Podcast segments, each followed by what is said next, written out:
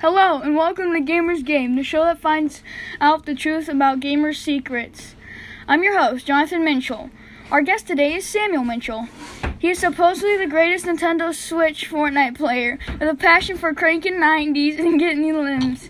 He is going to share with us why he thinks he's the best. Hi, Samuel. Thanks so much for joining us on Gamers Game. Sam, can I call you Sam? Yes, you can. So, you're the greatest Nintendo Switch Fortnite player, even when there are others that play Fortnite on the Switch? Yes, well, kinda. Our stepdad plays Fortnite on the Switch, and it gets more Victory Royales than you.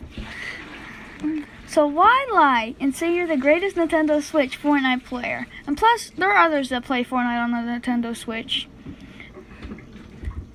that are more likely to be better than you. Whoa, whoa, whoa. I don't say I'm the greatest. I say I'm a good Switch player and I don't suck at Fortnite. Yes, you do. Ah! We are having technical difficulties. We will be back in a few.